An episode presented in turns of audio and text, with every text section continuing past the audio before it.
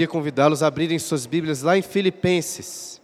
Filipenses capítulo 2, versículo 5.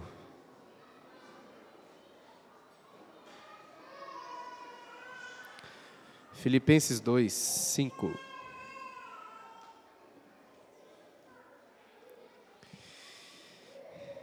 Nós vamos começar lendo este texto até o versículo 11.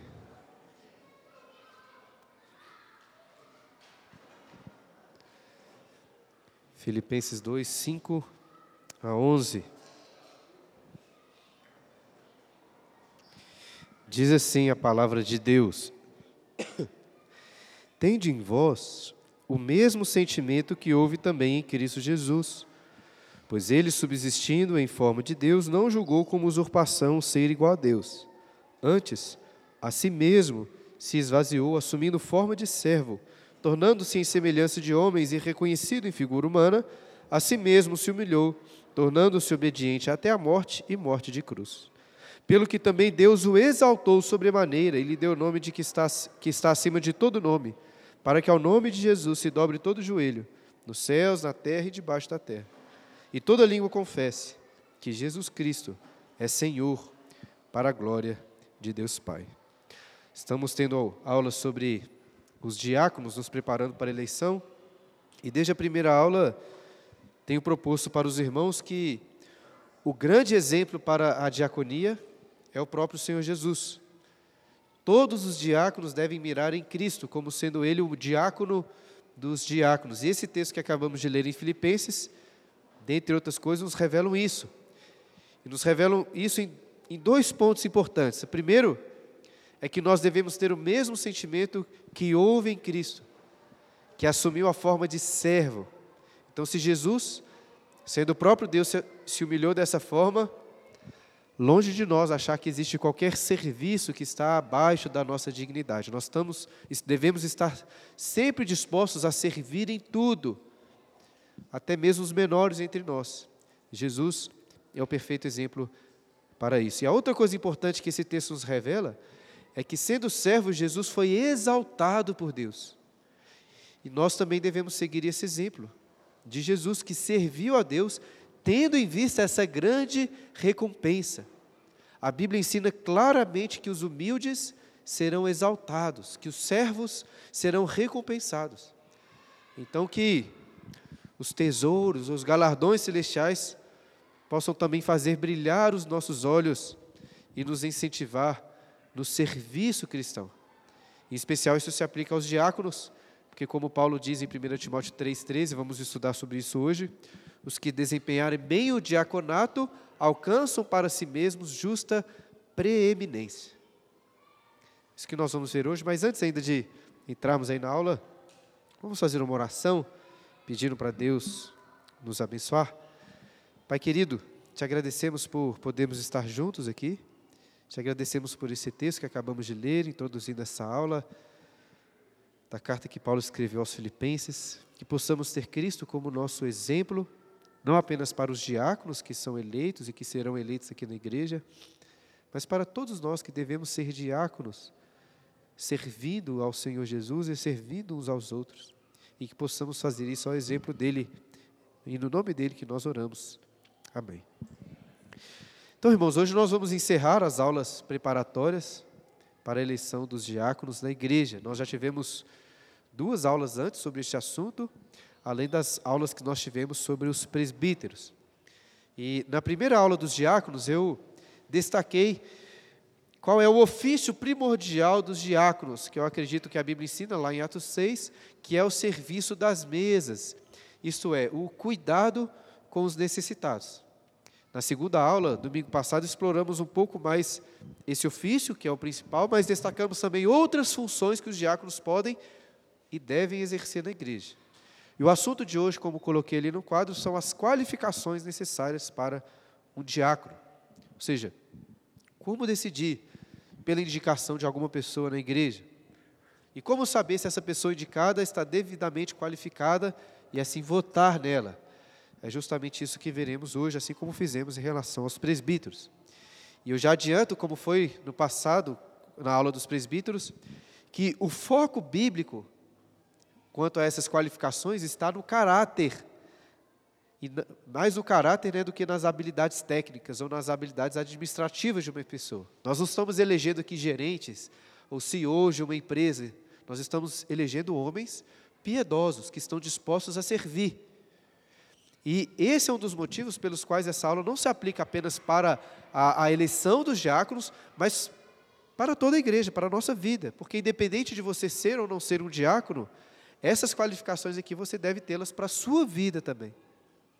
E para saber quais são essas qualificações, a gente não precisa ter tanto esforço assim, pesquisar em tantos lugares, visto que elas são apresentadas nas Escrituras de uma forma bem explícita.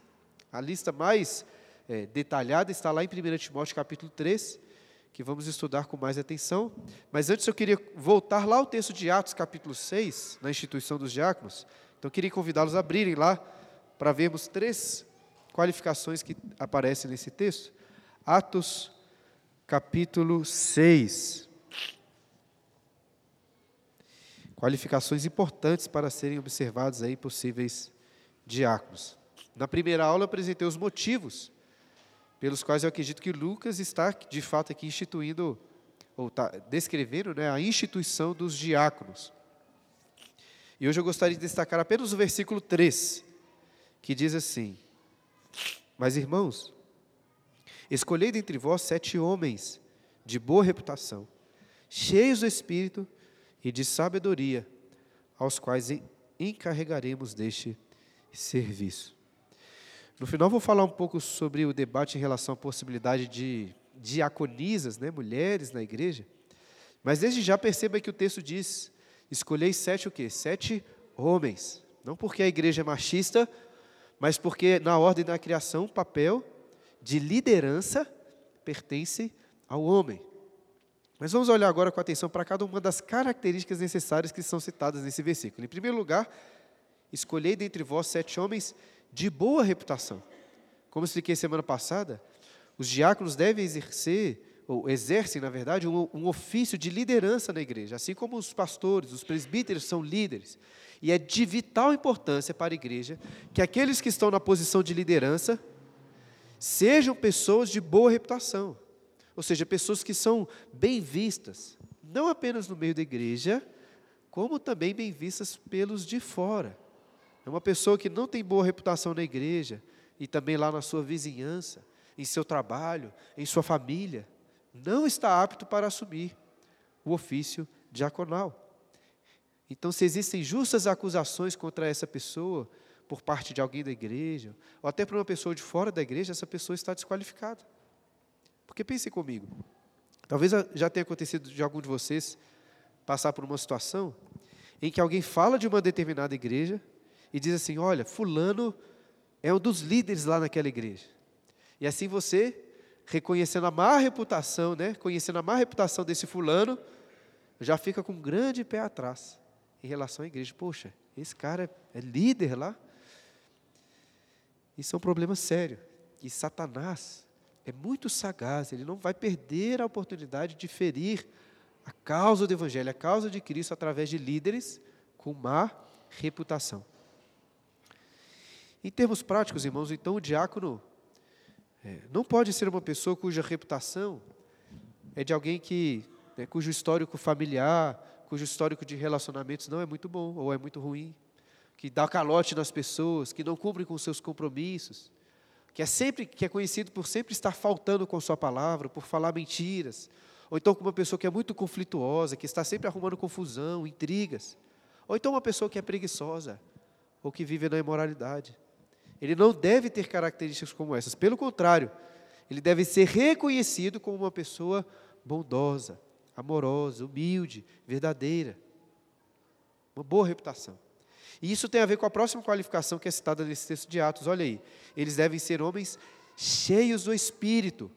A boa reputação de tais líderes vai ser uma consequência disso, deles serem cheios do Espírito Santo. Ser cheio do Espírito significa isso, ter, ter a sua vida, suas ações, seus desejos, suas vontades, seus sentimentos, tudo completamente dirigido pelo Espírito Santo.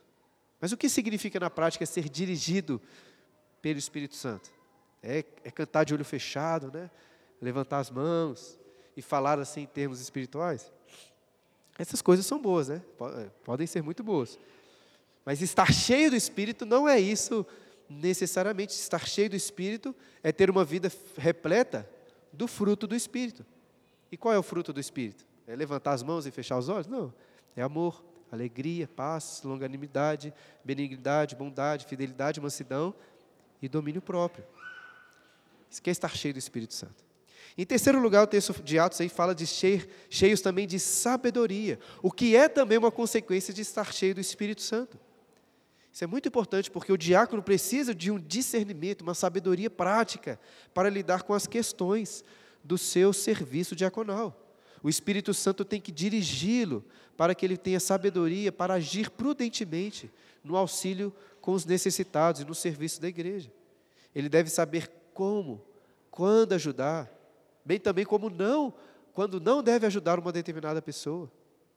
Ele possuirá sabedoria não só para auxiliar materialmente, como também para instruir espiritualmente nos caminhos do Senhor. É alguém que, que oferecerá recursos, mas também irá ajudar um determinado irmão a ser mais eficiente no seu trabalho, a ser mais organizado nas suas finanças, a tomar decisões mais sábias, ou a servir com mais prontidão. E para isso ele precisa de sabedoria. Nós poderíamos falar ainda mais, bastante coisa sobre cada uma dessas três características, mas meu objetivo hoje é tratá-las em termos mais gerais mesmo, até porque a gente já falou muito sobre isso quando tratamos os presbíteros, que a gente consegue fechar hoje na aula passando por todas elas. Então, quero convidá-los agora a abrirem lá em 1 Timóteo, capítulo 13, um texto que nós já estudamos, começamos a estudar quando Paulo fala dos presbíteros, e hoje vamos continuar aí no versículo 8, com uma lista aí mais detalhada sobre as qualidades necessárias para os diáconos. E antes ainda de falarmos sobre cada uma dessas qualidades, deixa eu repetir aqui uma importante observação sobre elas. Porque algumas pessoas olham para essas qualidades aí e ficam às vezes com a impressão assim, olha, nossa, essas qualidades aqui são muito elevadas, muito extraordinárias. Dificilmente alguém irá apresentar todas elas na sua vida. E por um lado, é verdade que essas qualidades são extraordinárias, porque nenhum homem naturalmente pode atender a nenhuma delas, visto que nossa natureza é carnal, pecaminosa. É só por uma ação extraordinária do Espírito Santo que alguém pode ser moldado de acordo com essas características. Mas veja, por outro lado, creio que nós não devemos enxergar essas características aqui como sendo algo muito diferente, muito extraordinário na vida de um cristão. Porque, tirando o que Paulo diz lá para os presbíteros, que eles devem ser aptos a ensinar, acho que todas as outras qualidades aqui são qualidades básicas de qualquer crente, de qualquer cristão sincero. Ou pelo menos deveriam ser. Né? Não há nada de muito extraordinário aqui nessa lista. Se você parar para pensar, basicamente, é necessário que, para ser um diácono, a pessoa já seja crente né, há algum tempo, não pode ser novo na fé, que tenha um compromisso sincero com Deus e com a igreja, né, que se esforce por ser um bom pai, um bom marido, e que não tenha pecados assim escandalosos, tipo roubar da igreja, dar calote nas pessoas, trair a mulher, ou ser reconhecido por sempre estar contando mentiras, uma coisa muito assim. O diácono, assim como o presbítero e o pastor, não são super santos, é uma classe especial de crentes. Eles são simplesmente homens crentes. O grande problema e talvez pessoas assim se destacam, é que existem muitas pessoas na igreja que se dizem crentes, mas talvez não sejam. Ou até são crentes, mas estão vivendo tão distantes dessa, dessa verdade, do arrependimento, da, da vida cristã genuína, que às vezes precisam mudar tantas coisas na sua vida, ainda que já tenham sido salvos regenerados, mas ainda estão muito distantes aqui e não dá para perceber tanto neles essas, essas características. Dessa forma, percebo que nós não estamos tratando aqui de, de características que são necessárias ao diácono apenas. São características que dizem respeito a todos vocês. Talvez você olhe para esse padrão e pense assim: não, estou muito distante desse padrão aqui, não me qualifico para ser um diácono. Mas talvez pode ser o caso de você estar tão distante desse padrão que você não qualifique, se qualifique nem mesmo como um cristão. Porque são qualidades de uma vida cristã. Portanto, vamos passar rapidamente por elas, né, mas que Deus nos abençoe. Se tivermos em falta em alguma dessas características, que, que Deus possa nos levar ao arrependimento e mudança, pela graça de Jesus. Bom, em 1 Timóteo 3, como vimos já, Paulo fala, começa falando dos bispos, né, que são os pastores e os presbíteros da igreja. E hoje vamos continuar aí a partir do versículo 8 para tratar sobre os diáconos. Acompanhe comigo a sequência de cada qualificação. Primeiro ele diz: semelhantemente, quanto a diáconos, é necessário que sejam respeitáveis.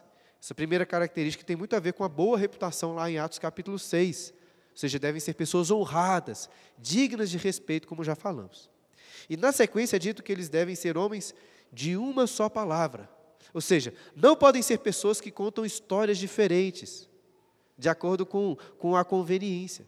É necessário que sempre sejam verdadeiros e honestos em tudo o que dizem. Em tudo o que dizem. Costumeiramente, aumentamos ou diminuímos as coisas para nos sairmos melhor diante de alguma situação. Não é verdade? Mas não pode ser assim. Eu lembro de ter enfatizado bastante isso quando há alguns anos estudamos aqui na igreja o Sermão do Monte, quando Jesus diz assim: Seja, porém, a tua palavra sim, sim e não, não. O que passar disso vem do maligno. É necessário que todos nós, em especial os diáconos, sejam precisos naquilo que eles estão falando. Por exemplo, se um diácono sai de casa atrasado lá para o plantão aqui na igreja, e ele sabe que nunca demora menos de 15 minutos para chegar da, da, casa dele aqui na igreja. Ele não pode mandar uma mensagem lá no grupo e falar assim, oh, irmãos, eu atrasei, mas em cinco minutos eu estou chegando aí. Ele não pode falar isso, porque é mentira, ele sabe que é mentira. Ele vai demorar pelo menos uns 15 minutos para chegar. E eu sei que pode ser um detalhe pequeno, mas é um detalhe que a gente comete, um erro que a gente comete muito. E pelo que a Bíblia diz, se nós não formos fiéis no pouco, nada garante que seremos fiéis no muito. Um diácono que é mentiroso em coisas pequenas como essas não será confiável em questões mais importantes. Essa, essa duplicidade de palavra, né, não ser de uma só palavra, arruína a confiança, a credibilidade de um líder. Por outro lado, se ele for uma pessoa zelosa pela verdade, todos vão poder confiar nele.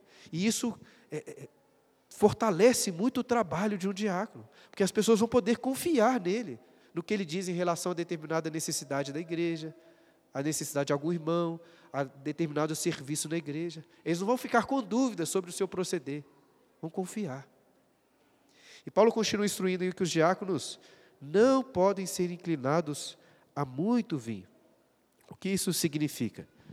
É, existe um texto do pastor John MacArthur, que até citei já outra vez, em que ele compara a expressão usada aqui para os diáconos, no versículo 9, com a expressão usada pelos presbíteros lá no versículo 3. Vocês devem se lembrar que, em relação aos presbíteros, Paulo diz assim: não seja dado ao vinho.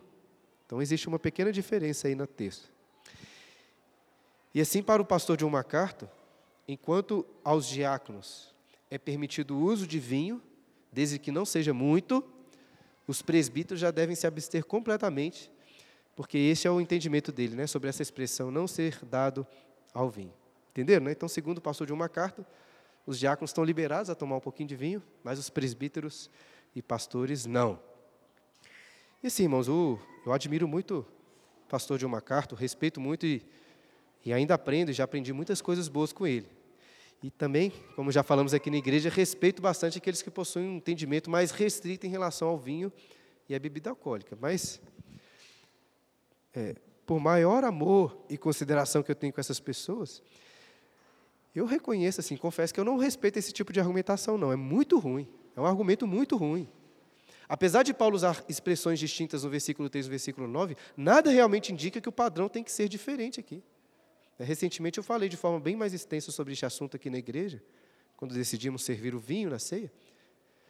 Mas também no curso aqui resumimos né, novamente alguns princípios. Porque veja, apesar das possíveis discordâncias, é claro que a, a, as escrituras não deixam nenhuma margem para defender que, que o uso moderado da bebida alcoólica seja pecaminoso. Muito pelo contrário. A Bíblia enfatiza que o vinho é uma bênção de Deus. Sendo que o texto clássico, como estudamos, é o de Salmo 104, que afirma que Deus fez o vinho para alegrar o coração do homem. E como vimos nas aulas, né, isso tudo tem a ver com, com a nova aliança em Cristo. Qual foi o primeiro milagre de Jesus? Foi justamente não permitir que a alegria de uma festa de casamento acabasse com a falta de vinho. Ele transformou água em vinho. Na antiga aliança, Deus deu a Moisés para transformar água em sangue, como um sinal de juízo, mas os sinais da nova aliança são muito superiores. Jesus não transforma água em sangue, mas água em vinho.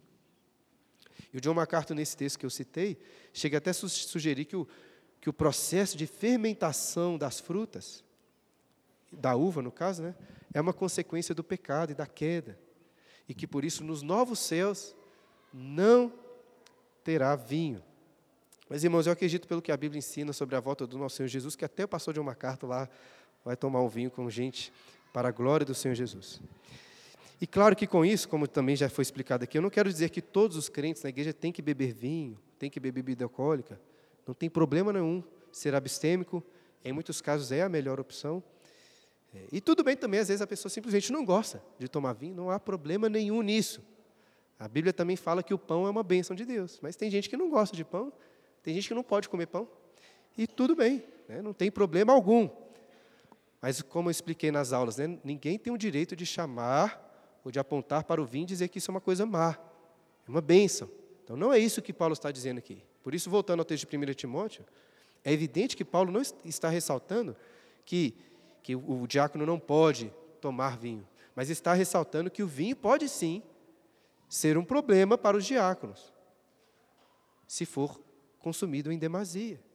Porque assim como várias coisas que Deus criou para o nosso deleite, para a nossa alegria, como comida, como sexualidade, o vinho pode ser usado de maneira imprópria, para o mal. Se a Bíblia, né, por um lado, enfatiza a bênção do vinho, por outro lado, a Bíblia enfatiza ainda mais o perigo da embriaguez. Esse é um problema muito sério. E é óbvio que Paulo está dizendo isso aqui em relação aos diáconos. Eles não podem ser beberrões. Como lemos lá em Atos capítulo 6, estamos escolhendo homens para servirem as mesas, as mesas, né? a expressão do, do texto lá. E por isso eu brinquei na primeira aula que estamos escolhendo aqui garçons para a nossa igreja. Agora tente imaginar como seria desagradável ser servido por um garçom bêbado. E se o diácono não tem controle sobre o seu uso de bebidas, é muito provável que ele não vai ter controle sobre várias outras coisas na sua vida e no seu trabalho também.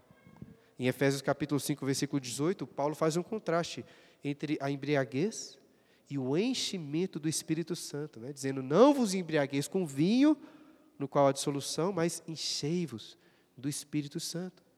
Ou seja, ou você se enche muito do vinho, ou se enche muito do Espírito. Não tem como se embriagar com vinho e ser cheio do Espírito. É, se você se encher de vinho, você não será dirigido pelo Espírito como os diáconos devem ser, pois é isso que vimos anteriormente. Então, é isso que Paulo está ensinando. Mas o que é muito vinho, né? Que Paulo diz aqui. Qual que é essa quantidade? É muito difícil de definir com precisão, mas eu já falei sobre isso nas aulas sobre vinho. Então, se alguém quiser saber sobre o que eu disse sobre os limites da bebida, é só ouvir lá novamente. Mas sem mais delongas sobre este tema, Vamos continuar aí, que é o final do versículo 8, em 1 Timóteo capítulo 3. Paulo continua dizendo que os diáconos não podem ser cobiçosos, de sórdida ganância.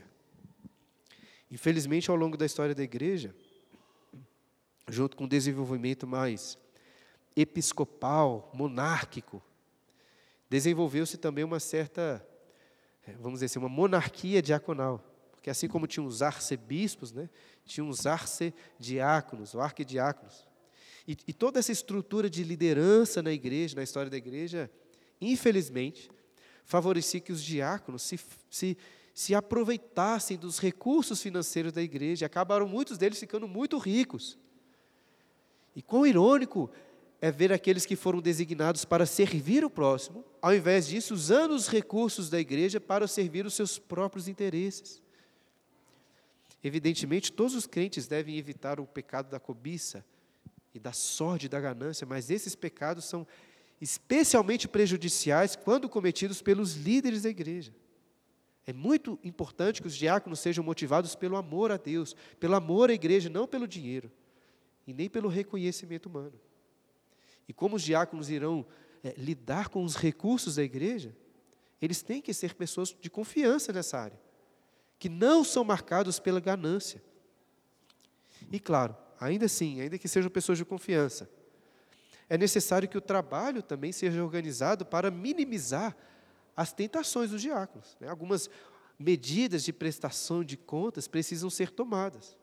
Só para dar um exemplo aqui, quando os diáconos vão recolher e contabilizar as ofertas, uma, uma medida comum né, que a nossa igreja segue é que é necessário, no mínimo, duas pessoas, dois diáconos, para contabilizar isso, diminuindo a tentação de desviar algum recurso. E tudo tem que ser feito em relação ao dinheiro da maneira mais transparente possível. Né? Que na igreja a gente se esforça por ser o mais transparente possível nessa área. E além desse sentido negativo, de não ser ganancioso, eu creio que, em sentido positivo, é necessário que o diácono seja marcado, na realidade, por generosidade. Uma pessoa mesquinha, né, que está sempre calculando as mínimas coisas, com um coração muito duro para ajudar o próximo, ele não vai se qualificar para ser um bom diácono. E Paulo continua no versículo 9 dizendo: conservando o ministério da fé com consciência limpa.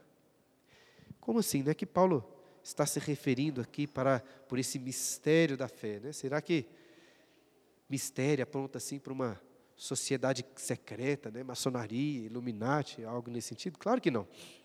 O mistério da fé não é um conhecimento secreto, né, que apenas os diáconos da igreja vão conhecer. O mistério da fé conforme temos aprendido na carta aos Efésios, também escrita né, pelo apóstolo Paulo, é justamente o plano salvador de Deus.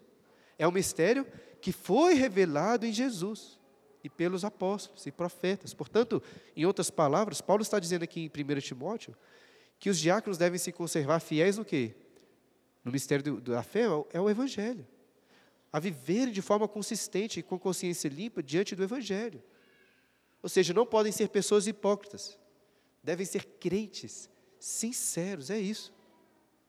Não importa se uma pessoa que chega na igreja está muito disposta a servir, muito disposta a, ajudar. Ela demonstra ser um crente piedoso, sincero. É isso que nós estamos examinando aqui ao elegermos diáconos. E continuando no versículo 10, Paulo diz: Também sejam estes primeiramente experimentados. Portanto, é necessário que essas pessoas sejam, de alguma forma, experimentados, avaliados. Inclusive, encontramos aqui um princípio fundamental para, para todos os líderes, seja qual for a área de liderança aí na sua vida.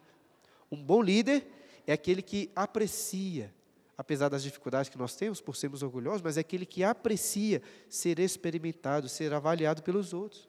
Porque um bom líder é aquele que quer aprender melhor, com seus erros, com seus acertos e continuar se aprimorando. Agora, a natureza do teste pelo qual os diáconos devem ser experimentados aqui não é delineada pelo apóstolo Paulo. Mas o contexto nos indica que é a reputação, né, o caráter do diácono que devem ser conhecidos e provados. Além do caráter, é necessário que ele seja é, avaliado, experimentado na sua disposição em servir, já que vai ser esse o trabalho dele. Ou seja, o serviço à igreja, a caridade, não pode ser uma novidade para o diácono eleito. Algo que ele vai né, começar a desenvolver na sua vida só depois de ser eleito como diácono. Ele já deve demonstrar essa prontidão em servir antes mesmo da eleição. Por isso que nós estamos aqui avaliando essas coisas. O diácono, assim como os presbíteros, por esse motivo, inclusive, não pode ser uma pessoa nova na fé, uma pessoa que acabou de chegar na igreja. Como temos explicado, é necessário que, para ser eleita, a pessoa já tenha algum tempo na igreja, para que as pessoas possam avaliá-los. Né? Tenha, no mínimo, um ano, né? acho que foi o Gibrão, alguém que perguntou aqui na, na última aula, é necessário, pelo nosso manual, pelo menos um ano da pessoa na igreja, para que as pessoas possam fazer isso que Paulo está dizendo aqui, experimentá-la, prová-la. E ainda que seja, às vezes, um crente há muitos anos, que se transferiu há pouco tempo para a nossa igreja, ainda assim é difícil, ele não pode ser eleito porque na nossa comunidade ele não teve, teve tempo suficiente para ser provado, experimentado por aqueles que irão o eleger. Então é por isso que a gente tem esse, essa medida. Né? Claro que o ano, um ano é uma coisa que a gente decidiu aí, mas baseado nesse princípio bíblico. E note que o versículo 20, 10 continua dizendo: E se se mostrarem irrepreensíveis, né, tipo assim, passarem nesse teste, exerçam o diaconato. É claro que a irrepreensibilidade aqui não significa que todas essas qualidades devem ser vistas com perfeição na, do, na vida do diácono, como se ele tivesse que passar com, com nota 10 em tudo, nesse exame aqui. Porque se fosse assim, nenhum de nós aqui se qualificaria. O que Paulo está orientando é que não devem exercer o diaconato as pessoas que possuem pecados evidentes, que claramente prejudicam sua reputação, seu bom exemplo para o povo de Deus. Como dissemos, é um, um irmão que tem a sua vida familiar muito bagunçada, alguém que é descontrolado no seu, nas suas finanças, alguém que dá calote nos outros, ou alguém que fira assim, claramente algum dos princípios que examinamos anteriormente, não pode ser um diácono, porque ele é repreensível, né? não é irrepreensível. Claro que o diácono possui falhas, mas o que nós devemos avaliar é, é uma pessoa que está sempre se arrependendo, buscando a santificação e não é marcado, né?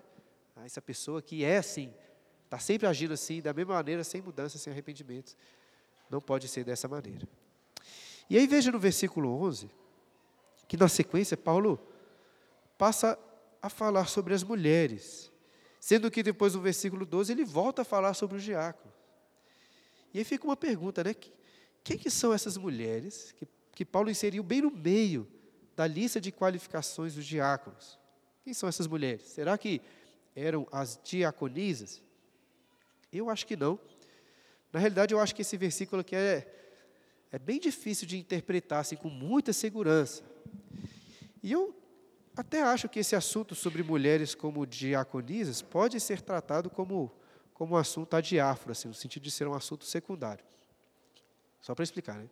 É muito grave quando uma igreja entende que a mulher pode exercer liderança formal na igreja, né? ser pastora, pregar, exercer essa liderança, porque até nessa carta aqui no capítulo 2, versículo 12, Paulo diz claramente, né? não permito que a mulher ensine, nem exerça autoridade de homem. Então isso é um erro grave. Mas ainda assim, existem boas igrejas que defendem o, o papel bíblico da, da submissão da mulher, tanto em casa como na igreja, e que, ao mesmo tempo, entendem que mulheres podem servir como diaconisas na igreja. Inclusive, tem um cara chamado João Calvino, não sei se você já ouviu falar nele, que nas institutas defende a existência de diaconisas. João Calvino. Então, deixa eu explicar melhor. Né? Calvino entendia que que existem duas classes de diáconos. Né? Uma, uma classe, vamos dizer assim, que gerenciava, que liderava o cuidado com os pobres, e uma que atuava diretamente no cuidado dessas pessoas necessitadas. Então, os primeiros deviam ser uma liderança, e só os segundos, né, que colocavam mesmo a mão na massa, assim, que poderiam ser mulheres. As mulheres poderiam entrar nessa, nessa segunda categoria aí de, de diáconos, como diaconisas. Mas ainda assim, apesar de ser difícil né, discordar do santo doutor Calvino, eu não sei se essa é a interpretação melhor. E nem é esse o posicionamento da nossa igreja, né, da Igreja Presbiteriana do Brasil. É claro, irmãos, é óbvio que as mulheres, para deixar isso claro, né, podem servir na igreja em várias coisas. Elas, inclusive, podem servir em liderança de algumas coisas. Na escola dominical infantil, muitas vezes, no lanche, nos almoços, podem liderar algumas áreas da vida da igreja. No entanto, eu não acho que existe oficialmente, sendo redundante aqui, oficialmente um ofício de diaconisas na igreja. E antes de concordar comigo, vamos ler o versículo 11. Da mesma sorte quanto a mulheres, é necessário que sejam elas respeitáveis, não maldizentes, temperantes e fiéis em tudo. Então, em primeiro lugar, notem que Paulo não chama essas mulheres de diaconisas, como ele fez em relação aos homens antes. Portanto, não há um ensinamento expresso nesse sentido. Alguns defendem que ele estaria falando sobre as mulheres aqui de forma geral na igreja. É possível.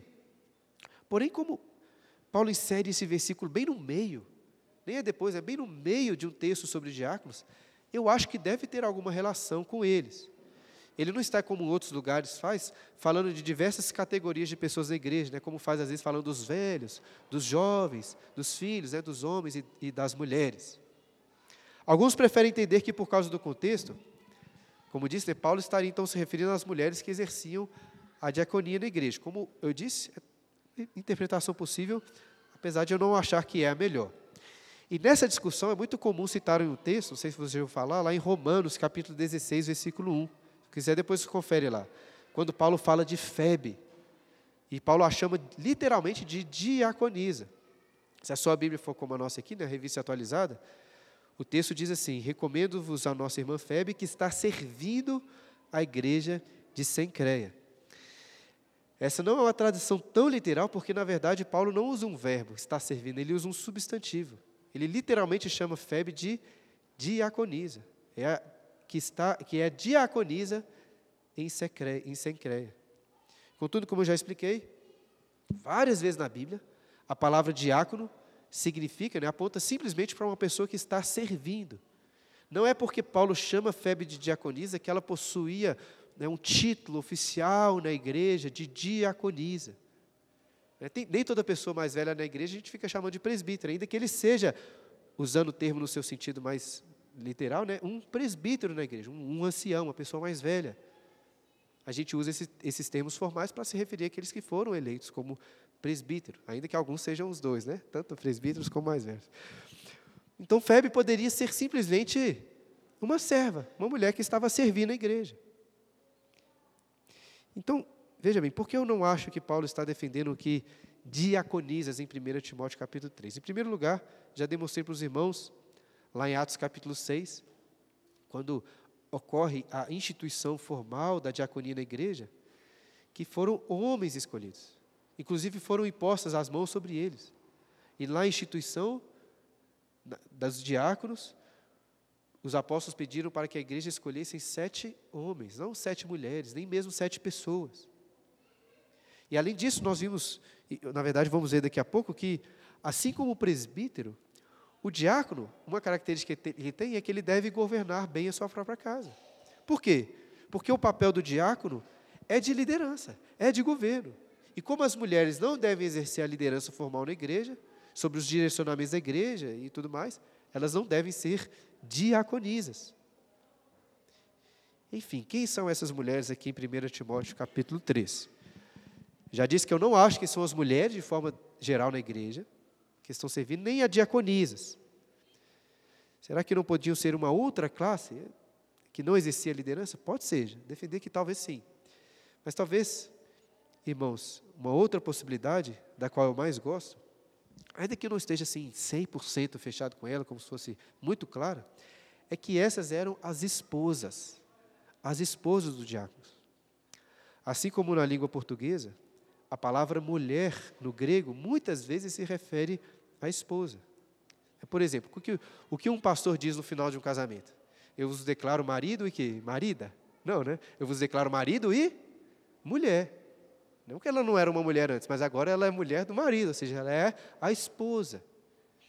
Não é certo isso, mas acredito que faz mais sentido entendermos que Paulo se refere aqui às mulheres dos diáconos.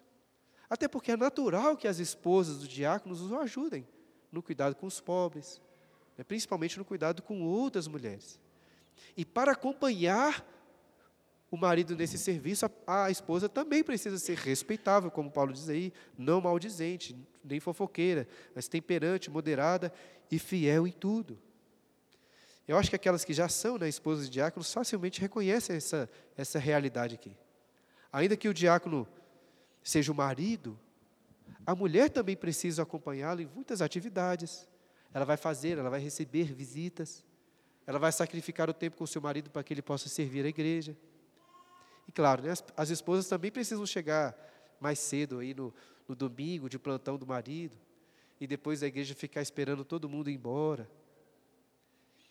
Eu sei que a gente fica brincando né, sobre os diáconos expulsarem o pessoal que fica conversando demais após o culto, mas o papel do diácono é esse, é esse mesmo, é o de servir a igreja.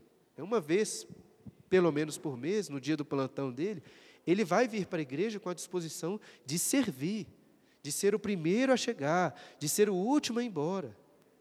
Eu sei, né? Tudo bem, é bom ter um limite de horário, mas, mas o diácono, ele tem que fazer isso, irmãos, com alegria, sem achar ruim, é sem reclamar, ficar reclamando com o pessoal que conversa demais na porta da igreja.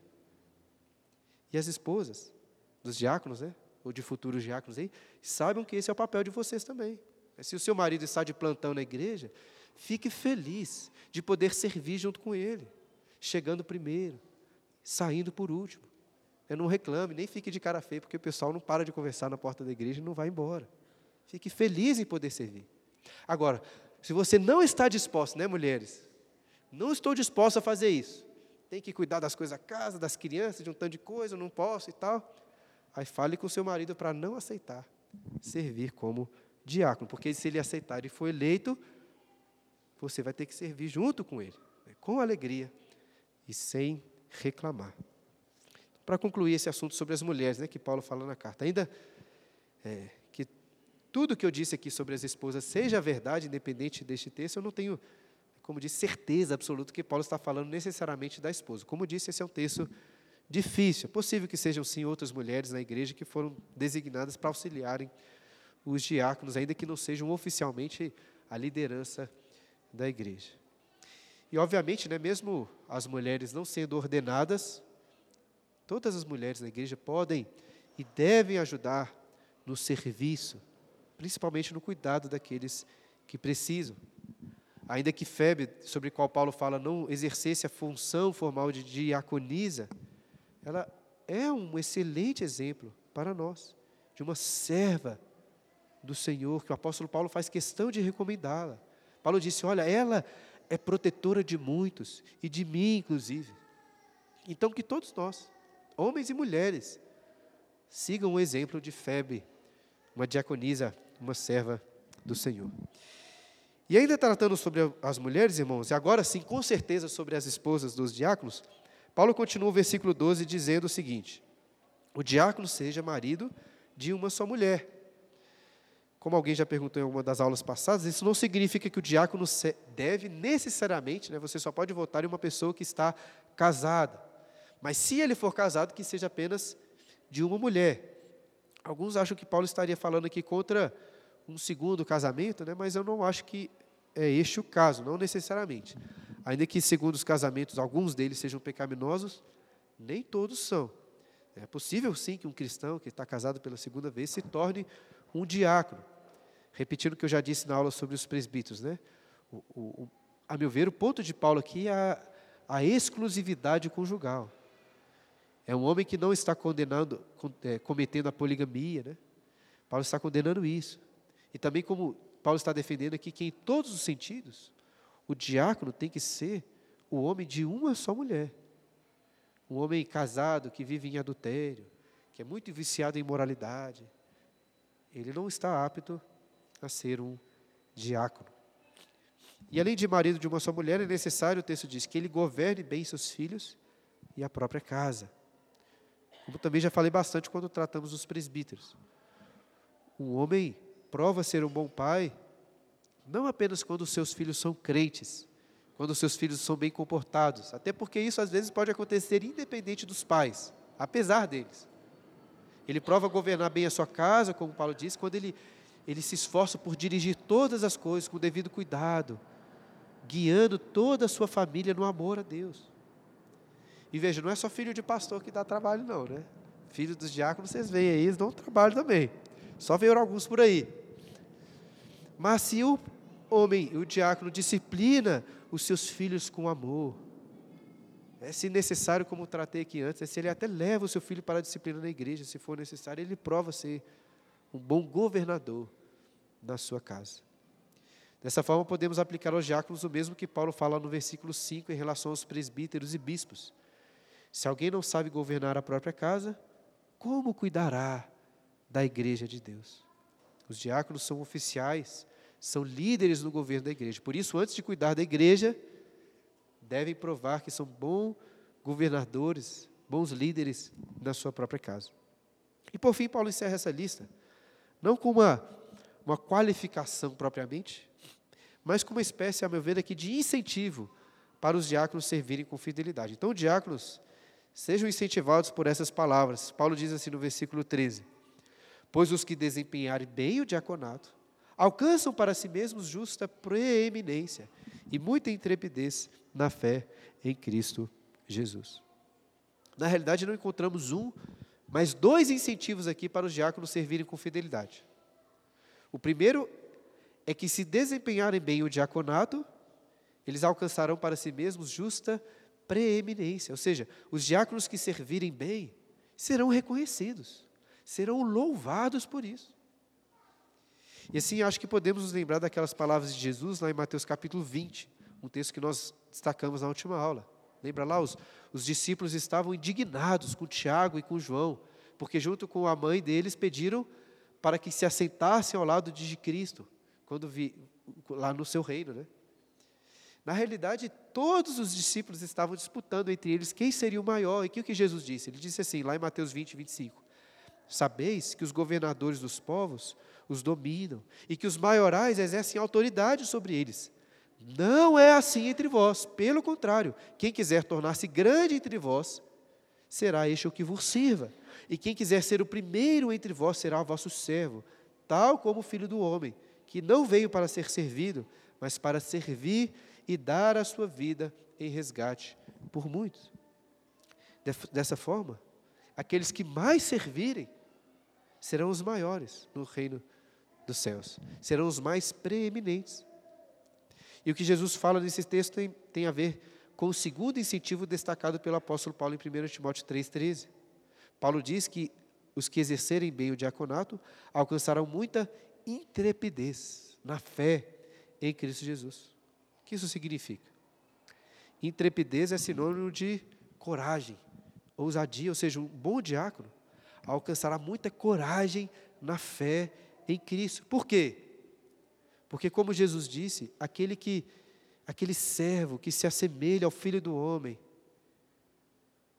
para servir, para dar a sua vida, ele está desempenhando bem com ousadia a sua fé. Os bons diáconos provarão dessa mesma confiança quando estiverem servindo. Confiança e fé em Jesus. Quanto mais, quanto melhor servirem ao próximo, mais será o desejo deles de servir como Jesus, com fé, com ousadia, com coragem, para entregarem até as suas próprias vidas em favor do próximo. E claro que esse é um incentivo especial para os diáconos, mas é também para toda a igreja. Devemos servir uns aos outros sabendo que alcançaremos justa preeminência e muita intrepidez em nossa fé. Eu não sei porquê, irmãos, mas vários autores, não sei se tantos assim, mas alguns deles, alguns bons autores até, que eu li sobre este assunto dos diáconos, dizem que os diáconos devem servir na igreja sem terem em vista essa recompensa que Paulo fala aqui. Sem desejo de, de, de é, alcançar, então, preeminência de serem grandes. Como se fosse uma coisa ruim, né? O diácono querer servir com o objetivo de ser grande. Veja, eu até, na verdade, entendo por que esses autores pensam assim, mas eu não concordo com eles. É, muitas pessoas acham que o cristão não pode ter interesse próprio. Mas eu acredito claramente que isso está errado, porque a Bíblia nos ensina, nos encoraja, nos exorta a almejar as recompensas e os galardões celestiais. A gente tem que querer ser o maior, sim.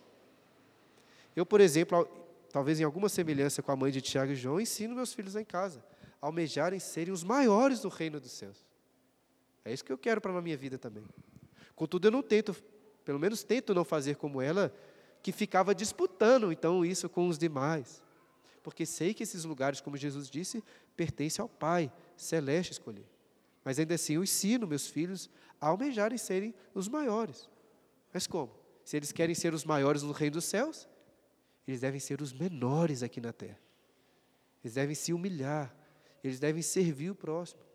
Não se preocupando tanto assim com si, comigo, com, si, com, com, com eles mesmos aqui, mas bus, buscando ser os maiores no reino celestial. Isso se aplica a todos nós, em especial aos diáconos. Então, que os diáconos atuais e futuros possam ser encorajados por essas palavras de Paulo, a exercerem bem o seu diaconato e assim alcançarem para si mesmos justa preeminência e muita intrepidez na fé em Cristo Jesus. Afinal de contas, para concluirmos, né, como lemos no início, este é o exemplo do próprio Cristo. Em Filipenses capítulo 2, versículo 5, que lemos no início, tende em vós o mesmo sentimento que houve também em Cristo Jesus Pois ele, subsistindo em forma de Deus, não julgou usurpação, como usurpação ser igual a Deus. Antes, a si mesmo se esvaziou, assumindo forma de servo, tornando, tornando semelhança de homens e reconhecido em figura humana, a si mesmo se humilhou, tornando-se obediente até a morte e morte de cruz. Paulo diz então que devemos ter o mesmo sentimento de Cristo, de se humilhar, de assumir a forma de servo.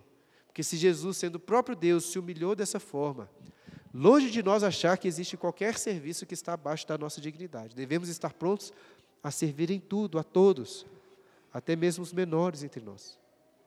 Jesus é o perfeito exemplo de serviço, de diaconia, ele é o diácono dos diáconos.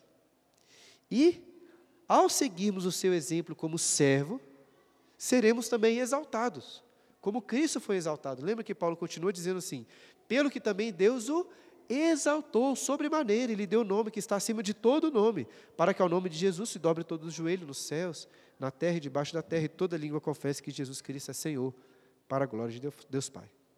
Então, irmãos, que possamos almejar esse, essa ascensão, essa exaltação, né, que os tesouros do reino celestial possam, possam fazer brilhar os olhos de todos aqui para o serviço cristão, em especial dos diáconos, que possamos almejar ser os maiores no reino dos céus, sendo os menores nessa terra, ao exemplo do nosso Senhor Jesus. Amém?